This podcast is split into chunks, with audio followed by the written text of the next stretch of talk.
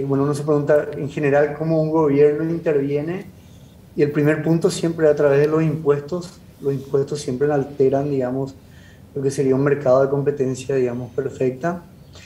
Y después hay tres, puntos eh, importantes donde en general también los gobiernos intervienen, que a través del control de precios, ya sea por estableciendo precios mínimos o precios máximos, o a través de, de lo que se denomina las cuotas de cantidad. Es decir, eh, un precio máximo, por ejemplo, es quizás lo que en cierta manera vive el país de la Argentina con varios de los productos, por ejemplo la carne, ¿no es cierto? Que, que los productores o los comerciantes no vendan la carne a un precio superior a X, a X pesos, por ejemplo. Eh, y eso en general eh, termina afectando y alterando obviamente la oferta y la demanda. La cantidad también es otra manera, ¿verdad? Porque, por ejemplo, si un gobierno estableciera que, qué sé yo, en el país hubiera solamente 100 escribanos, bueno, claramente esos 100 escribanos tendrían eh, un poder por la escasez que representan respecto al mercado y podrían cobrar precios muy elevados por sus servicios, ya que son solamente 100 y nadie más puede ingresar.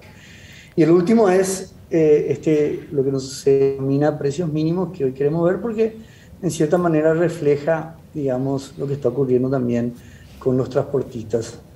Ahí en el gráfico vemos lo que sería un gráfico eh, de oferta y demanda, ¿no es cierto?, en, en, equilibrio, donde, si, a ver si veo bien el gráfico, es el punto, digamos, serían equilibrio, digamos, mil camiones, entre comillas, a un precio de 100, y, y y ahí estamos hablando obviamente de oferta, significa que hay una multiplicidad de, de, agentes que se ofrecen y, demanda una multiplicidad de compradores.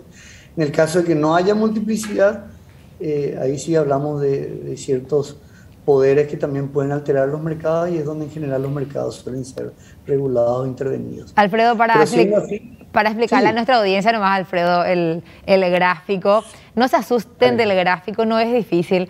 Ahí lo que ven abajo eh, pueden ver en, lo que está como los, los, números 400, 600, 800, 1000, etcétera. Eso corresponde a todo lo que los camioneros están dispuestos a ofrecer. Es la oferta de los camioneros. Y en el otro lado, verticalmente, podemos ver los distintos precios que se está dispuesto a pagar por esos servicios. Entonces, por eso ahí es que hay un punto en donde hay un, se encuentran, digamos, ambas curvas. Curvas le llaman los economistas, nunca supe por qué se llama curva si es una recta. Misterio de la vida. Entonces, eh, hay un punto de equilibrio, así le llaman los economistas, a ese puntito en donde se encuentran lo que está dispuesto a ofrecer un sector con lo que está dispuesto a pagar eh, el que va a contratar. Y ese es el punto de equilibrio en, un, en una competencia perfecta, entre comillas, como, como dicen. Exactamente, así como decís, la, la, la, digamos, el, lo que sería la, la, parte vertical, digamos, reflejaría los precios y la cantidad estaría establecida por la, por la base horizontal. Ahora, cuando hay un control de precios mínimos, significa que generalmente, se lo denomina también como el piso. Es decir, este es lo mínimo, digamos, eh, eh, que un mercado está dispuesto, o sea, asignado, digamos, a ese precio para que el mercado lo comercialice ahí. No puede ser comercializado, digamos, a un precio inferior. Y generalmente eso no tiene gran implicancia cuando los precios están por encima, pero cuando los precios están de equilibrio, están por debajo, eso sí puede generar una implicancia muy seria. Y podemos verlo también con el, con el siguiente gráfico.